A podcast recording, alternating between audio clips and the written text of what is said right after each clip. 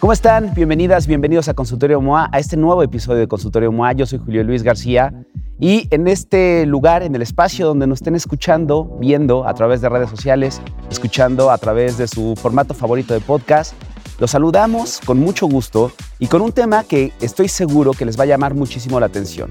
Porque, a ver, ¿quién de ustedes puede decir que está completamente libre de despertar una mañana y de la nada tener la nariz completamente congestionada?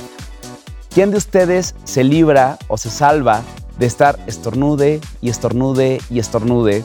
De repente estarse tallando la nariz con muchísima picazón, de repente sentir los ojos llorosos y de la nada desaparece y luego otra vez regresa al otro día o unas horas más tarde y hasta pensamos en si ya traemos una gripa, un COVID, una influenza o cualquiera de estas enfermedades respiratorias. Bueno, pues como viene primavera y como ya estamos a 5432 de que empiece pues una actividad, eh, creemos, más importante del polen, de las plantas, como de muchas, eh, muchas cosas que vamos a encontrar en el medio ambiente, pues justo quisimos detenernos y dedicar este espacio para poder hablar de las alergias de primavera. Porque nadie dijo que la adultez, el amor, el trabajo o la salud son fáciles. Julio Luis García resuelve tus agobios con los mejores especialistas. Consultorio MOA, ahora en podcast. Y les quiero presentar a un gran invitado. Si ustedes son fieles radioescuchas y cuentavientes del programa de radio de Marta, pues lo han escuchado muchas veces. Es médico cirujano, egresado del Instituto Politécnico Nacional. Tiene una subespecialidad en inmunología clínica y alergia. Es director general del Centro de Asma y Alergia de México y tiene más de 20 años de experiencia. Formó parte del Instituto Nacional de Pediatría y sin duda es reconocido como uno de los mejores alergólogos de nuestro país. Está hoy con nosotros Carlos León Ramírez. Doc, ¿cómo estás? Bienvenido. Bien, Julio, muchas gracias. Bienvenido a, este espacio que sin duda, a ver, lo decía ahorita en, el intro y lo decía ahorita que, que empezábamos. Mucha gente confundimos un resfriado, una gripa, con una alergia. Sí, claro, es algo muy común. Es común no poder distinguirlo y el problema es que hay muchas personas que tienen alergia durante muchos años o durante meses y no saben que es alergia se están tratando como si fuera un resfriado común y la verdad es que la alergia nasal, que es la más frecuente de todas las alergias, es una alergia que no te mata, pero no te deja vivir. O sea, es realmente un problema no poder distinguirlos. Totalmente de acuerdo. Y justo acabas de decir algo bien importante. Creo que en general percibimos a las alergias como casi casi una broma, ¿no? O sea, como decir, ay, sí, se la pasa estornudando, o ay, sí, me la paso moqueando. Pero es hasta que alguien la sufre y es hasta que alguien la tiene cuando se da cuenta de la gravedad, severidad. Sí llega a ser incapacitante, ¿no, doctor? Sí, desde luego. Tú tienes razón. O sea, de repente parece chistoso. Ay, estornudé 20 veces seguidas. No, no, pero realmente la rinitis alérgica, que es la alergia de la que estamos hablando en este momento, eh, causa daño a la calidad de vida. Son pacientes que no tienen una buena calidad de vida. Y esa rinitis alérgica puede ser desde leve hasta grave y puede ser desde intermitente hasta persistente o perenne. Entonces, los pacientes que tienen rinitis alérgica moderada, grave y además es persistente, la pasan realmente mal. Duermes mal, no puedes hacer actividades deportivas, no puedes hacer adecuadamente actividades sociales y tu estilo de vida en general se deteriora mucho. Entonces sí es muy importante reconocer la alergia, saber que la tienes dejar de usar tratamientos para el resfriado común y empezar a tratar la alergia correctamente. Ahora, danos un poco de estadísticas. ¿Quiénes son más alérgicos? ¿Hombres, mujeres, rangos de edad? En consulta y en tu experiencia, ¿quién es más frecuentemente tu paciente? Bueno, en general las alergias empiezan en la infancia. Entonces yo te puedo decir que la mayoría de los pacientes que inician con asma empiezan, que es una de las alergias de las que vamos a hablar, empiezan en los cinco primeros años de vida. Sí puede haber adultos asmáticos, desde luego, pero hay más niños asmáticos que adultos asmáticos y muchos de los adultos asmáticos fueron asmáticos de niños, mejoraron un tiempo y recayeron después. Ok. Y el asma, por alguna razón, se da un poco más en hombres que en mujeres. Ok. Rinitis alérgica es la segunda alergia de la que voy a hablar en este momento. Es la más común de todos. Perdón, el asma la padece el 10% de la población. La rinitis alérgica la padece el 30% de la población. Y la rinitis alérgica se da en edades un poco diferentes, se da más en niños grandes, adolescentes y adultos jóvenes, menos común en bebés y menos común en ancianos. Ok. Y la rinitis alérgica eh, se da más o menos igual en hombres que en mujeres. Ok. Pero entonces 30% de la población la rinitis Sí, la padece. Sí, hay estadísticas muy confiables realizadas en México que nos indican que más o menos 30% de la población la padece.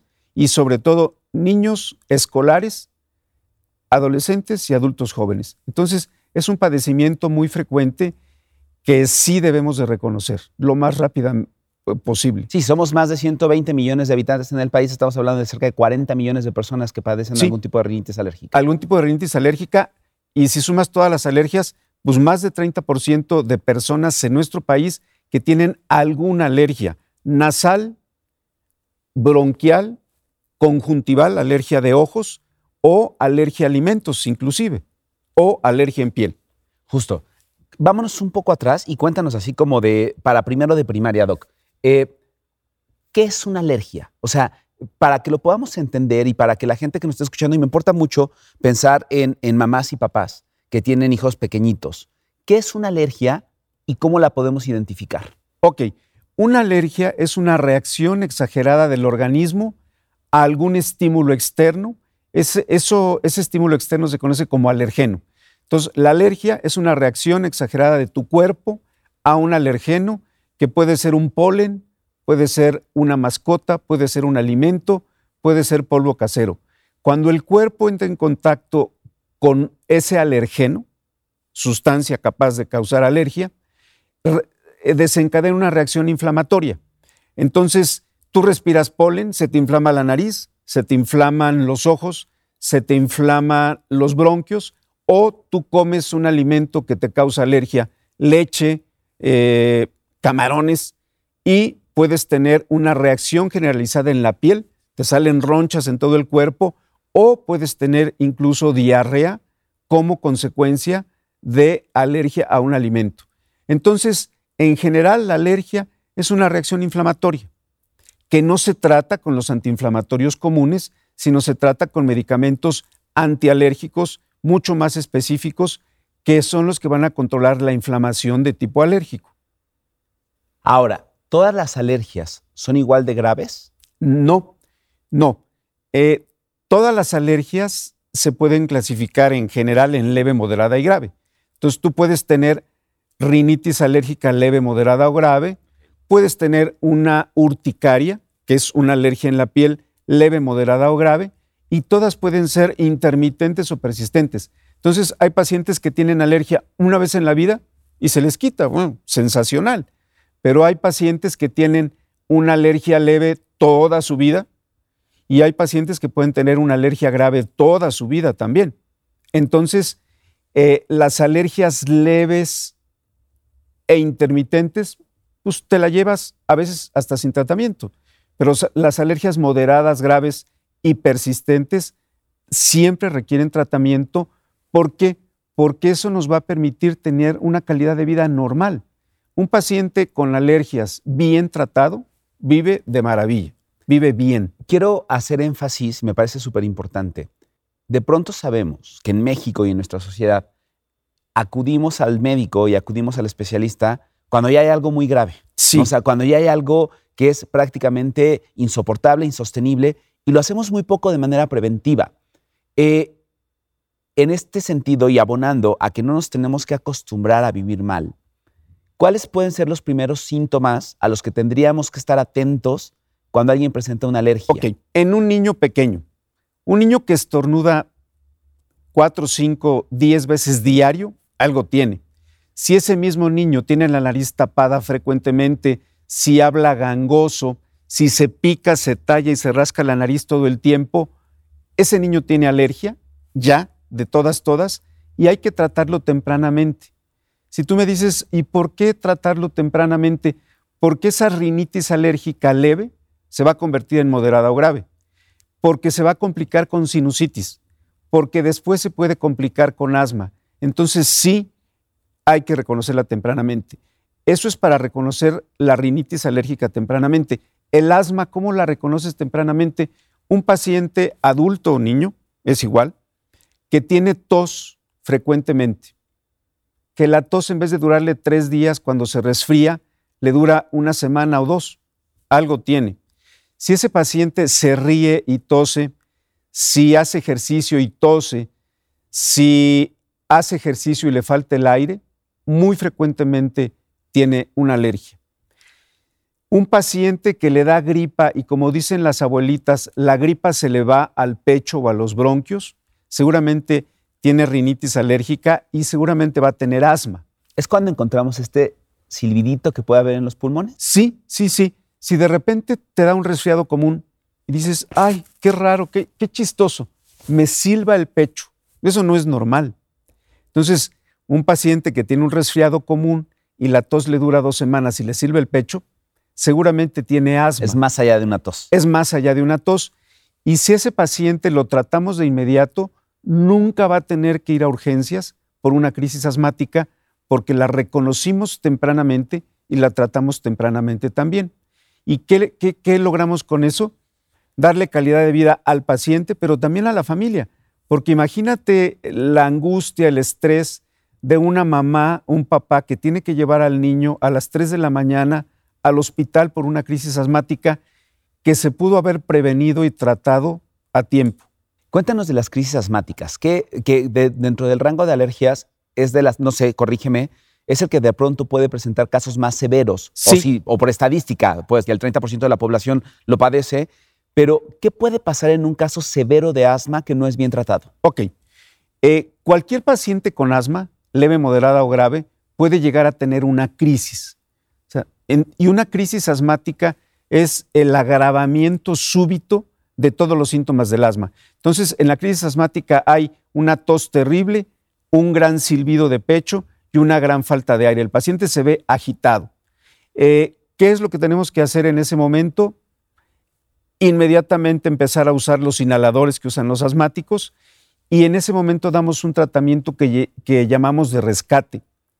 Si esa crisis progresa, hay que ir al hospital y esa crisis asmática que puede ser leve, moderada o grave, puede poner en riesgo la vida. O sea, para que vean y entendamos la seriedad con la que lo tenemos que tratar y entender. Sí. Una crisis asmática sí pone en riesgo la vida de un paciente. Sí. Ahora, afortunadamente, con los tratamientos actuales que tenemos desde hace varias décadas, ningún paciente puede y debe morir por asma. O sea, ya las muertes por asma siguen ocurriendo, pero no deberían ocurrir porque tenemos todos los elementos, tratamientos relativamente baratos además y simples para cortar la crisis de inmediato y para prevenir una muerte por asma. Pero lo que sí sigue sucediendo mucho es que llegan a urgencias y se hospitalizan por un día, dos o tres. Y la verdad es que un paciente bien tratado nunca tiene que ir a urgencias y menos morir por asma. Eso ya no debe suceder en la actualidad.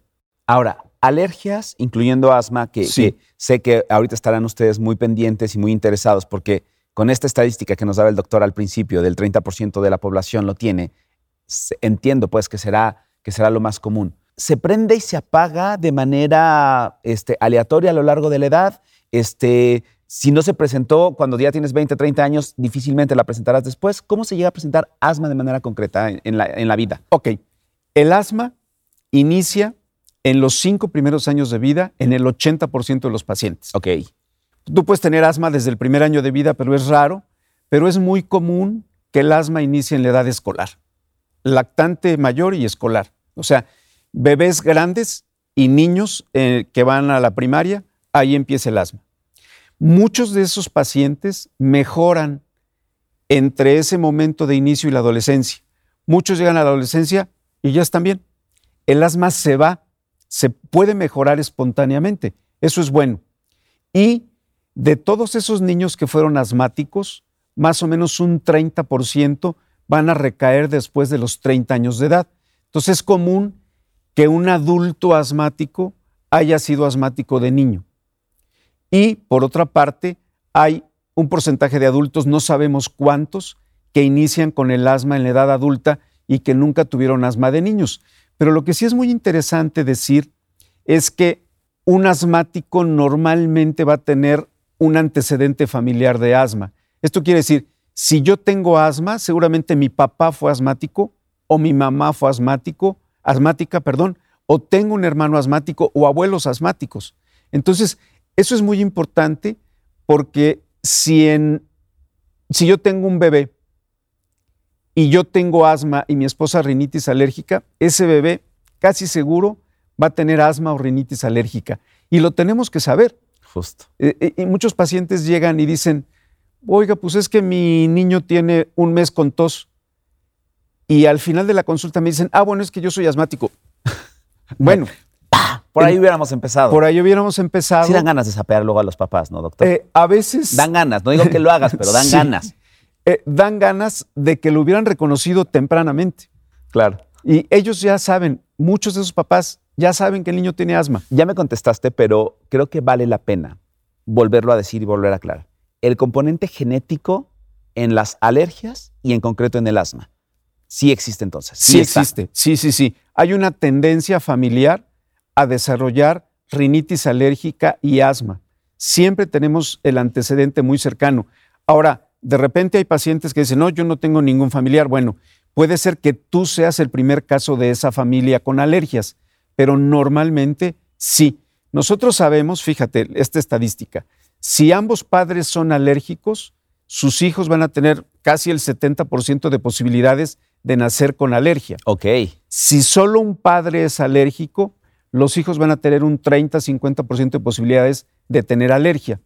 Si nadie en tu familia tiene alergia, tú vas a tener un 4% de posibilidades de tener alergia de todas maneras. Pero ve cómo sí influye mucho la herencia familiar. Oye, ¿y da igual si es el papá o la mamá o cambia la estadística? No, da igual. Ok. Da igual, sí, no le vamos a echar la culpa al, Más papá. al papá que la mamá. Sí, sí. Oye, la lactancia. ¿Tiene algún componente de protección sobre las alergias o no tiene ninguna relación? Sí, eso es algo muy interesante.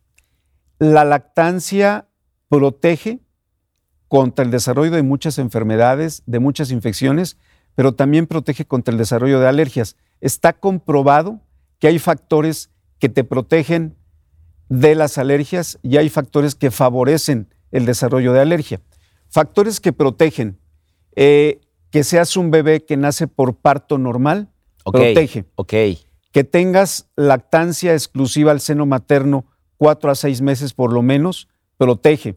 Que sigas ya al haber nacido una alimentación lo más natural posible, protege. Que la mamá no haya fumado nunca y tengas un ambiente libre de humo de cigarro, protege. Todos esos son factores que protegen. Para que ustedes vayan haciendo su checklist y se pongan a llorar, si no es su caso, ¿no? O sea, si nacieron por parto, o sea, todos los que nacimos por cesárea ya nos fregamos. Eh, si naciste por cesárea, tienes más posibilidades de, desarrollar, alergias. Ok. Entonces, si, no te, si no hubo lactancia exclusiva, ¿qué? ¿Seis meses? Seis meses. Seis meses. Y si tu dieta estuvo, tu dieta inicial estuvo más impregnada de alimentos procesados y menos alimentos naturales, también ahí puedes desarrollar. Y si, si tus padres fuman, peor. El tabaquismo es un factor que precipita el desarrollo de alergias en general, pero sobre todo de asma. Desde el embarazo. Desde el embarazo. O sea, no solamente ya que haya nacido el niño, desde el embarazo. Entonces. Así es. Ok, ok. Para que ustedes vayan checando eso y para que vayan viendo un poco si es su condición, si es un poco para que vayan haciendo también su historia familiar, que qué importante tener la historia clínica familiar lo más completa posible, ¿no? Claro. Para poder identificar en qué estado estamos. Luego, ya estamos hablando entonces, ya nos contaste un poco de la rinitis alérgica, que es muy común, hablamos de asma, eh, hablabas también de intolerancia a algunos alimentos y de este, alergias en piel. Alergias en piel. Ok. Alergia a alimentos. La alergia a alimentos más común en toda la población es la alergia a la leche de vaca, proteína de leche de vaca, y se presenta sobre todo en niños pequeños. No digo que un adulto de 30 años no pueda tener alergia a la leche, pero la alergia a la leche es más común en bebés y se identifica el primero o segundo año de vida. Ahora, tú dijiste intolerancia y eso es fundamental. La alergia es una cosa y la intolerancia es otra. Es otra cosa, perfecto, ok. Tú puedes tener intolerancia a la lactosa, que es el azúcar de la leche. y eso no me vuelve alérgico a la leche. No eres alérgico a la leche, eres intolerante a la lactosa. Entonces, el, el bebé alérgico a la leche desde los primeros meses va a tener diarrea, estreñimiento, reflujo, puede tener dermatitis atópica en la piel, pero el intolerante a la lactosa, a cualquier edad, lo que va a tener es que se te infla la panza cuando tomas leche, puedes tener cólicos, pero si tomas leche deslactosada podrías mejorar. Pero un alérgico no. Un alérgico no, un No, alérgico no, no, puede tomar ninguna, Ninguna leche. leche. Ve qué importante, porque siento que sí, en general, lo confundimos mucho. Sí, La intolerancia, las Sí. intolerancias con las alergias. se confunden y son muchísimo. cosas totalmente distintas. Si yo como frijoles, habas o lentejas y se me infla la panza, soy intolerante a las leguminosas, Ok, pero no alérgico. ya, ya, claro. La alergia a alimentos en adultos, o sea, además de la alergia a la leche, ¿qué otras alergias a alimentos son comunes? Frutos secos, nueces, cacahuates, muy frecuente en Estados Unidos, eh, alergia a fresa, camarones, mariscos, y eso en adultos se manifiesta con la presencia de ronchas. Te salen ronchas en toda la piel cuando comes camarones y eres alérgico al camarón, y frecuentemente las personas dicen, me intoxiqué. No, la intoxicación también es otra cosa. La intoxicación es por toxinas. Las toxinas las producen bacterias en un alimento descompuesto. Entonces, si tú te comes un camarón echado a perder, vas a tener fiebre, diarrea, vómito, y esa no es alergia ni es, no es alergia, es intoxicación. A ver, entonces, haz- como- imaginemos que nos vas a hacer un cuadro de características nada más para diferenciar, porque ya está- tenemos tres componentes aquí súper interesantes que muchas veces los revolvemos. ¿no? O sea, una alergia, una intolerancia y una intoxicación. Vamos. ¿Cómo sabemos en qué carril estamos? Ok. Intoxicación, hay fiebre, diarrea y vómito inmediato, como en minutos, horas. Una hora después de comer empiezas muy mal. Esa es intoxicación. Ok. Intolerancia, no hay fiebre. Normalmente hay distensión abdominal, dolor abdominal, Sensación de inflamación. sobre todo sensación de inflamación con leguminosas o con la leche, eh, la- el azúcar de la leche, que O es el la brócoli o lactosa. coliflor, todos estos Sí, alimentos sí, generalmente sí, es como sí, común, sí. ¿no? Te caen mal. Esa es la intolerancia, no hay fiebre, no hay ronchas. Ok. Alergia es la alergia verdadera. Comes un alimento, puedes tener dolor abdominal, diarrea, pero puedes tener ronchas también en todo el cuerpo, te puedes hinchar de la boca. Por ejemplo, hay una alergia muy peculiar que es alergia a alimentos, que se llama síndrome de alergia oral y muchos pacientes la tienen y muchos médicos nunca la han diagnosticado porque no la conocen. Tú comes kiwi, aguacate, plátano, Doctor, me ciruela, pasó con la, con la durazno, zanahoria cruda. zanahoria, Zanahoria cruda. te da comezón en la boca, Horrible, te da comezón en la lengua, en los labios, en la garganta, te puedes hinchar de la boca. Se llama síndrome de alergia oral. Doctor, ¿por qué no te encontré cuando yo tenía 20 años? Una vez me pasó eso en un Sí. restaurante. Toda mi vida había tomado jugo de zanahoria. Sí, Toda mi vida. Un día en un restaurante desayuno, pido un jugo de zanahoria, le doy el primer trago y empiezo con una comezón en el labio Claro. y una picazón en la lengua y luego en la garganta y luego me costó muchísimo trabajo respirar y sentía que no podía respirar. ok. Eso puede ser desde síntomas leves, como un poco de comezón, hasta que después de eso hayas tenido hinchazón generalizada y un ataque de asma. Ese es el peor escenario. Se llama síndrome de alergia oral y frecuentemente esos pacientes pueden tener además rinitis alérgica con gran frecuencia. Y se quita solo. De repente se quita solo. Fue lo que a mí me pasó. Sí, sí, sí. O sea, me duró como 10 años, bueno, 15 años y desapareció. Tuviste una alergia leve, intermitente y desapareció. Muchas alergias pueden mejorar. ¿Cómo se llama eso entonces? Se abrevia SAO y se llama síndrome de alergia oral. Ok. Y puede ser leve e intermitente y desaparecer como fue tu caso. Ahora, una recomendación. Muchas personas, las abuelitas o las mamás, no come más para que te acostumbres. No, espérame tantito. O sea, no, no comas más, porque esa reacción leve, a fuerza de tú provocar a tu organismo, se puede convertir en una reacción grave. Entonces, no le busques cualquier alimento que nos cae mal. El tratamiento mejor es dejar de comerlo, porque no hay vacunas contra la alergia a alimentos en términos generales. Hay, se han hecho vacunas contra alimentos en estudios experimentales, en estudios de investigación, pero no hay vacunas para alergia a alimentos. De acuerdo. No lo comas. De acuerdo, de acuerdo. Entonces ya nos quedó claro en esta diferenciación que nos haces, cuándo es intoxicación, cuándo es intolerancia y cuándo es una alergia. Ahora, nos falta una para ya entrar como muy de lleno a este tema que queremos, porque si es cierto que en primavera las alergias aumentan y son mucho más comunes, pero nos faltaba la, la alergia en piel. Ok, hay dos o tres alergias en piel muy frecuentes. Una es la urticaria, cuando te salen ronchas tipo torta en todo el cuerpo y te hinchas. Esa puede ocurrir una vez en la vida. La urticaria puede ser 75% de los casos sin causa específica. De repente aparece, la tratamos y de repente se va, pero tiende a ser recurrente. Puede ser causada por alergia a alimentos, alergia a medicamentos, en ocasiones. Y otra alergia en piel frecuente es dermatitis atópica, piel muy seca, se parte la piel en, las, en los pliegues del cuerpo, da mucha comezón, se enrojece y esa se trata sobre todo con cremas, antihistamínicos, etc. Y otra alergia frecuente también es la dermatitis por contacto. Tú te pones un desodorante, un perfume, una crema y donde te la pones la piel se pone roja. Eso es por contacto con algo que te hizo daño. Y también se ve muy frecuentemente con joyería de fantasía.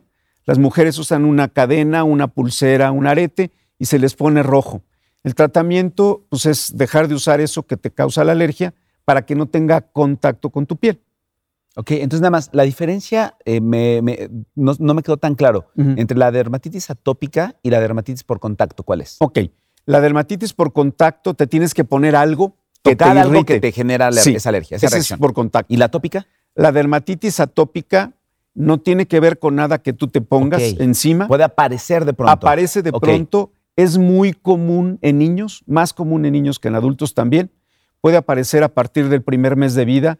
Normalmente aparece en los primeros años de vida y es piel muy seca, muy seca.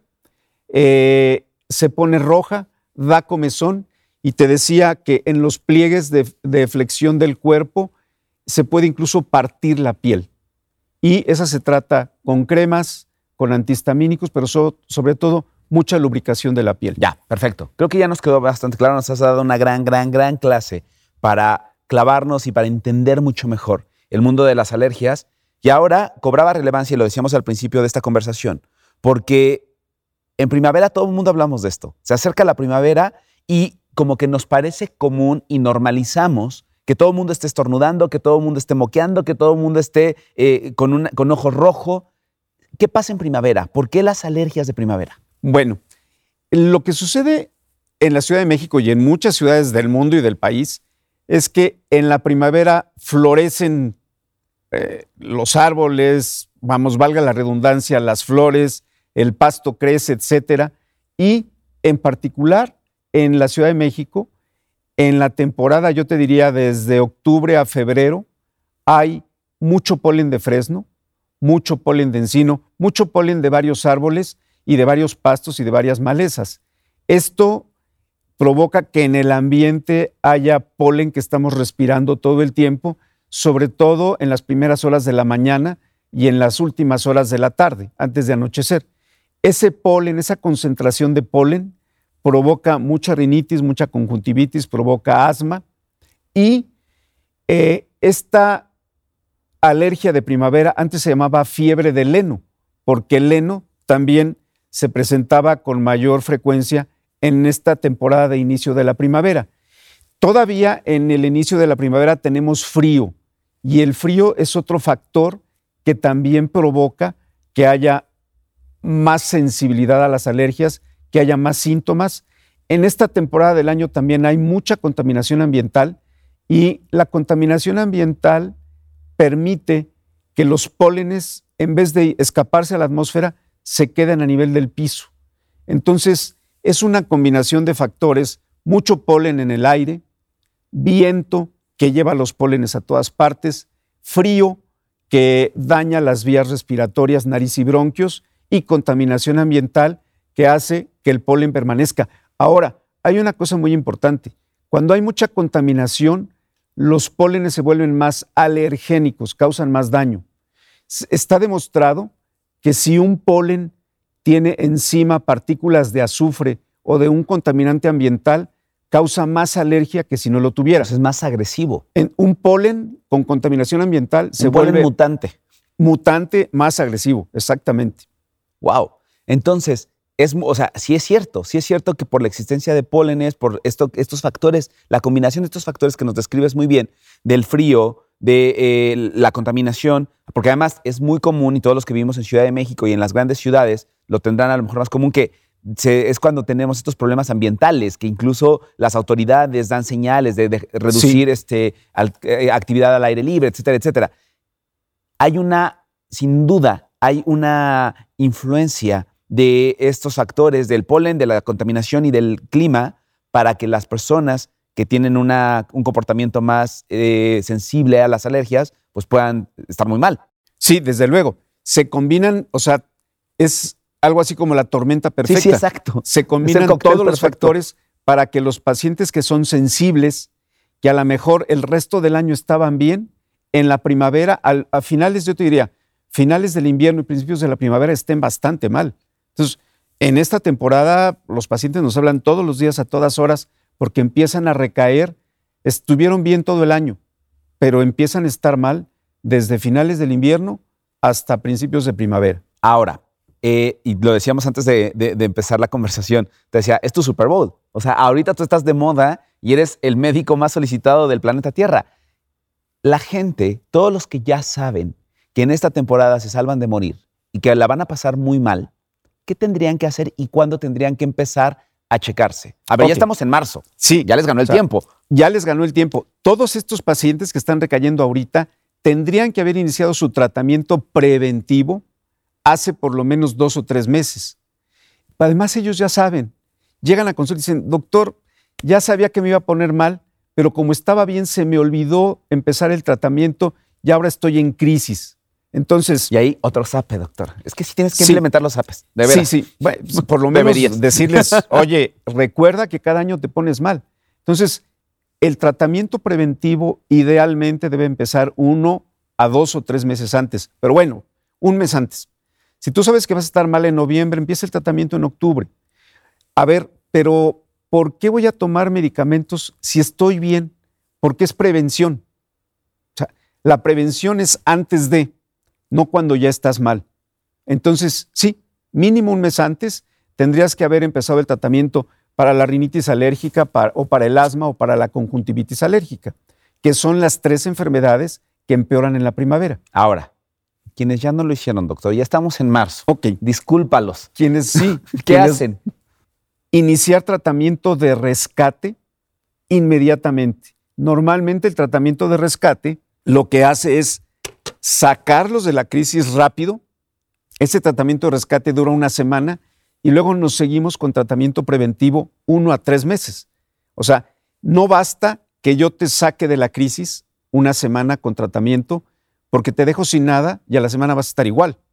O sea, es tratamiento de rescate una semana en general más o menos y después tratamiento preventivo uno a tres meses, porque está empezando la primavera. O sea, no es que la primavera... Sí, que nada más es en marzo y ya se acabó. Sí, no, no se acaba. O sea, marzo y abril pueden seguir mal.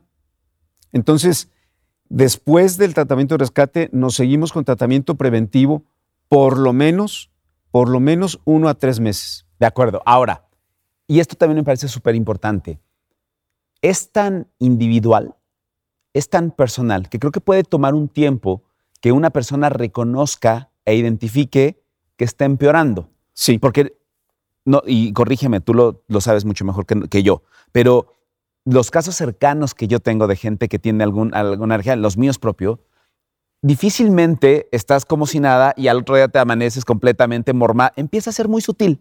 Empiezas con poquita picazón, poquita comezón en la nariz, con poquito ardor en los ojos, con poquito escurrimiento nasal y como que va y viene, va y viene. Y entonces ahí es donde nos engañamos mucho de, pues a lo mejor me estoy agripando, pero a lo mejor no, pero a lo mejor sí, hasta que cuando te das cuenta ya pasaron tres semanas o un mes y entonces ya traes una cosa que no puedes respirar. ¿Cuáles tendrían que ser los síntomas o los signos que tendríamos que atender de manera inmediata para decir, estoy empezando? Ok. En el caso de la rinitis, si empiezas a tener comezón anormal en la nariz todo el tiempo, ya vas mal. Si empiezas con moco transparente, pero muy frecuente, estás empezando. Si todas las noches duermes con la nariz tapada, estás empezando. Ahí hay que iniciar el tratamiento. En el caso del asma, si estás siempre bien y de repente empiezas a hacer tu ejercicio, a correr y te agitas y te empieza a dar tos, ahí estás empezando. Y ahí, cuando todavía estás bien o casi bien, hay que iniciar el tratamiento. En ese momento. O sea, como tú dices, cuando los síntomas son muy leves, hay que iniciar el tratamiento. Si de repente no tienes tos, no tienes falta de aire, pero oyes un silbidito en la mañana cuando te levantas, estás por empezar con el asma. Hay que iniciar el tratamiento ahí. Entonces, los síntomas que no habías tenido y que poco a poco empiezan a aparecer son los que hay que reconocer e iniciar el tratamiento. Y ahora, es obvia la pregunta, pero, pero quiero que elabores para que lo podamos entender mejor. Difícilmente la gente de manera común tiene contacto con un alergólogo. ¿no? O sea, generalmente, pues, cuando nos sentimos eso, pues vamos con el médico familiar o con el médico general. Como pacientes, ¿en qué momento debemos saber que nuestro caso ya no, ya no es territorio del médico general o del médico familiar y que debemos escalarlo a algún alergólogo? Ok. Si tú tienes más de una o dos semanas con síntomas, vas al médico de primer contacto te da tratamiento. Si el tratamiento no funciona en la primera semana, tienes que ir con un especialista. O sea, porque ya tenías una o dos semanas, las personas no van el primer día al médico. Se aguantan la primera semana. la segunda dices, no, pues sí, voy a ir. Van al médico de primer contacto, que va a hacer las cosas bien y su mejor esfuerzo. Pero si ese tratamiento no funciona después de una semana, hay que, se, hay que escalar. Digo, igual regresas con tu primer contacto, corrige el tratamiento, pero si llevas una o dos semanas aguantándote y dos semanas con un tratamiento que no funcionó, ya no va a funcionar. En ese momento tienes que sospechar que esos síntomas de gripa persistente o esa tos persistente puede ser rinitis alérgica o puede ser asma y buscar al especialista, al alergólogo. Totalmente. O sea, no es para que cambies de médico de primer contacto. No, porque te va a dar un tratamiento similar. No es que el médico de primer contacto lo haga mal, lo hace bien, pero a veces hay que usar medicamentos más especializados o tener más agudeza clínica para saber qué darle al paciente para que mejore lo más pronto posible. Porque aquí lo importante es que el paciente se sienta bien. O sea, la meta es controlarlo rápido y bien y de forma persistente. O sea, no vale la pena que yo te controle rápido y a las dos semanas estés otra vez igual. No tiene sentido. Totalmente. Ahora, en esto que platicábamos también al principio, que en la confusión de no saber si es una gripa, si es un catarro, si es influenza, si es COVID, si es una alergia, eh, hablando específicamente de la rinitis alérgica, la automedicación, que aquí siempre, siempre les hemos dicho que no es recomendable nunca, nunca bajo ninguna circunstancia podría engañar los síntomas de una alergia y complicarla después o no? Sí, la, automedicación va a hacer que mejores, porque todo el mundo receta ahora. Las tías recetan, el de la farmacia receta, y entonces el problema es que los pacientes llegan a la farmacia, oiga, ¿qué me tomo para la alergia? Pues ya le dan cualquier cosa. Vas a mejorar parcialmente, pero eso hace que retrases la consulta que necesitas, la consulta real, la vas retrasando, la vas retrasando, hasta que inevitablemente va a llegar una crisis. Y entonces es mucho más difícil sacar a un paciente de la crisis que tratarlo preventivamente. Entonces la automedicación sí oculta, enmascara los síntomas, los hace mejorar parcialmente, pero no es un tratamiento de fondo, ni es un tratamiento real. Ahora, en el caso del asma, sí puede ser bastante mal, mal, malo, que tú medio mejores, porque lo que vas a lograr es estar en la tablita entre estar bien y estar a punto de tener una crisis grave que te lleve al hospital. Y nunca en la farmacia te van a recetar el tratamiento de fondo del asma. Te van a dar un tratamiento paliativo. Y el tratamiento paliativo no funciona. O sea, no sirve. Ahora, eh, estamos hablando de la automedicación que en el mejor de los casos enmascara los síntomas. Pero hay otra automedicación cuando a un paciente le recetan algo que le hace daño o él mismo se toma algo que sí te sirve, pero que a largo plazo va a tener efectos secundarios potencialmente graves. Eso es peor todavía. Y sí vemos muchos pacientes que llegan, que han tomado cortisona por mucho tiempo y llegan ya con efectos secundarios. Y efectivamente la alergia se controló, pero el efecto secundario ya se presentó. Eso es todavía peor. Claro. Eso hay que evitar. Claro, claro. Vean qué importante identificar cuándo es una alergia, en qué momento. Vean qué importante conocer cuál es el protocolo de atención correcto, cuándo es lo que nos puede enseñar y decir y explicar el médico general o el médico familiar y cuándo es momento de escalarlo. Sobre todo, repito, pienso mucho y lo estoy hablando mucho o enfocando mucho a todas las que son mamás y a todos los que son papás, porque uno como adulto pues tiene la autogestión de buscar al médico especialista que se necesite para atenderse y uno sabe cómo se siente. Cuando eres papá, cuando tienes hijos pequeños, pues sin duda ellos solo dependen de ti, ellos solo dependen de las decisiones que tomas oportunamente para sentirse mejor y para poder mejorar o para pasarla muy mal. Y lo decíamos, eh, y un poco cerrando, doctor, Sí. el tema de una alergia no es una broma. Estas caricaturas donde vemos a los personajes achu, achu, achu, y Sí. que lo veíamos como algo gracioso, de verdad tenemos que cambiarnos bastante el chip en eso, ¿no? Sí, sí, definitivamente las alergias hay que tomarlas en serio. Una vez una paciente me dijo, llevé a mi niño al doctor y le dije que tenía moco desde hacía un mes y el doctor me dijo, señora, pues por eso se llaman mocosos. No se vale. O sea, sí aplica el término, pero no se vale asumir que un niño puede tener moco por meses. O sea, hay que reconocer que está enfermo de algo, hay que darle la atención oportuna, hay que darle tratamiento adecuado y no es verdad, un niño no tiene por qué ser mocoso. O sea, en cualquier padecimiento, el que sea, ya no hablemos de alergias en este momento, si a ti te duele el pie durante un mes, algo tienes. O sea, fíjate, este es un mensaje muy, para mí muy importante. Cualquier síntoma persistente, aunque sea que te duela la uña, indica que hay una enfermedad que requiere atención. En el caso de las alergias, moco, nariz tapada, comezón, estornudos, persistente o recurrente merece atención. Tos, silbido de pecho, falta de aire, recurrente o persistente merece atención. Piel roja con comezón persistente merece atención. Ronchas o inflamación de los labios persistente merece atención. Ojo rojo, comezón y lagrimeo persistente merece atención. Entonces, el mensaje es, cualquier síntoma que dure más de dos o tres semanas requiere atención del médico de primer contacto o atención especializada si es el caso. Ve qué importante mensaje nos estás dando. Nosotros, como, como lo resumimos mucho en Consultorio MOA y en toda la plataforma de, de revista MOA, es uno no tiene que acostumbrarse a estar mal. O sea, Claro. No se permitan, no nos permitamos acostumbrarnos a estar mal. Es un lujo que no te puedes dar. Mejor date el lujo de estar bien. Y, y te voy a decir una cosa, es más barato estar bien que estar mal.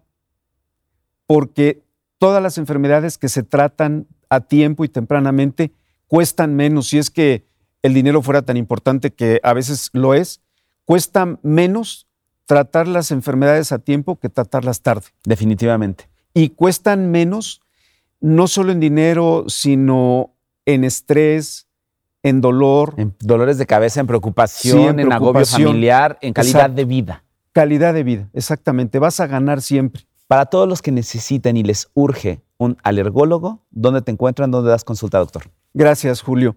Estamos en el Centro de Asma y Alergia de México, en Uxmal 425, Colonia Narvarte, en la Ciudad de México. Y ahí, papás con niños chiquitos, este, para adolescentes, para adultos, Sí, para claro. adultos mayores, atiendes a todo mundo. Atendemos a todo mundo, desde niños pequeños hasta adultos. Perfecto, pues ahí está. De verdad, después de este consultorio y después de esto, agarren el teléfono. ¿Cuál es el teléfono, doctor? Estamos en el 55 55 43 2306 o en el 55 55 23 6973. Si nos están viendo en video, ya lo vieron en sus pantallas. Si están escuchando en podcast, regrésenle y anótenlo, guárdenlo en el celular y saquen cita. De verdad, no se acostumbren, no se acostumbren a estar mal. Doctor, qué buena plática, que sea la primera de muchas. Muchas gracias. Gracias, Julio, muy amable. Oigan, y yo algunos anuncios importantes o algunos mensajes importantes. Primero es que saben que estamos en el mes de marzo 2023 y la edición de Revista MOA está enfocado en cuáles son los errores que han cometido principalmente las mujeres, pero que los hombres sin duda podemos retomar y aprender muchísimo, que han estado saboteando su carrera. Y vienen de los errores que marca desde Marta hasta todo el equipo de MMK Group.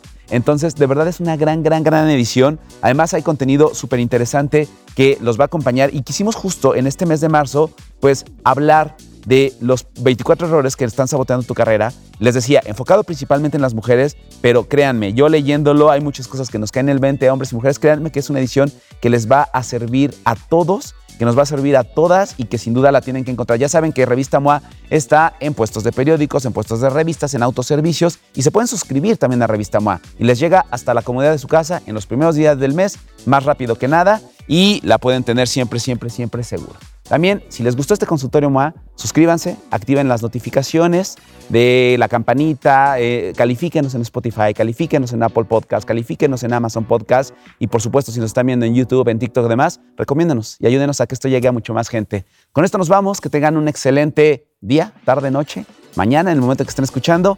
Nos vemos, escuchamos en el siguiente episodio de Consultorio MOA. Gracias, doctor. Gracias, Julio. Muy amable. Porque nadie dijo que la adultez, el amor, el trabajo o la salud son fáciles. Julio Luis García resuelve tus agobios con los mejores especialistas. Consultorio MOA, ahora en podcast.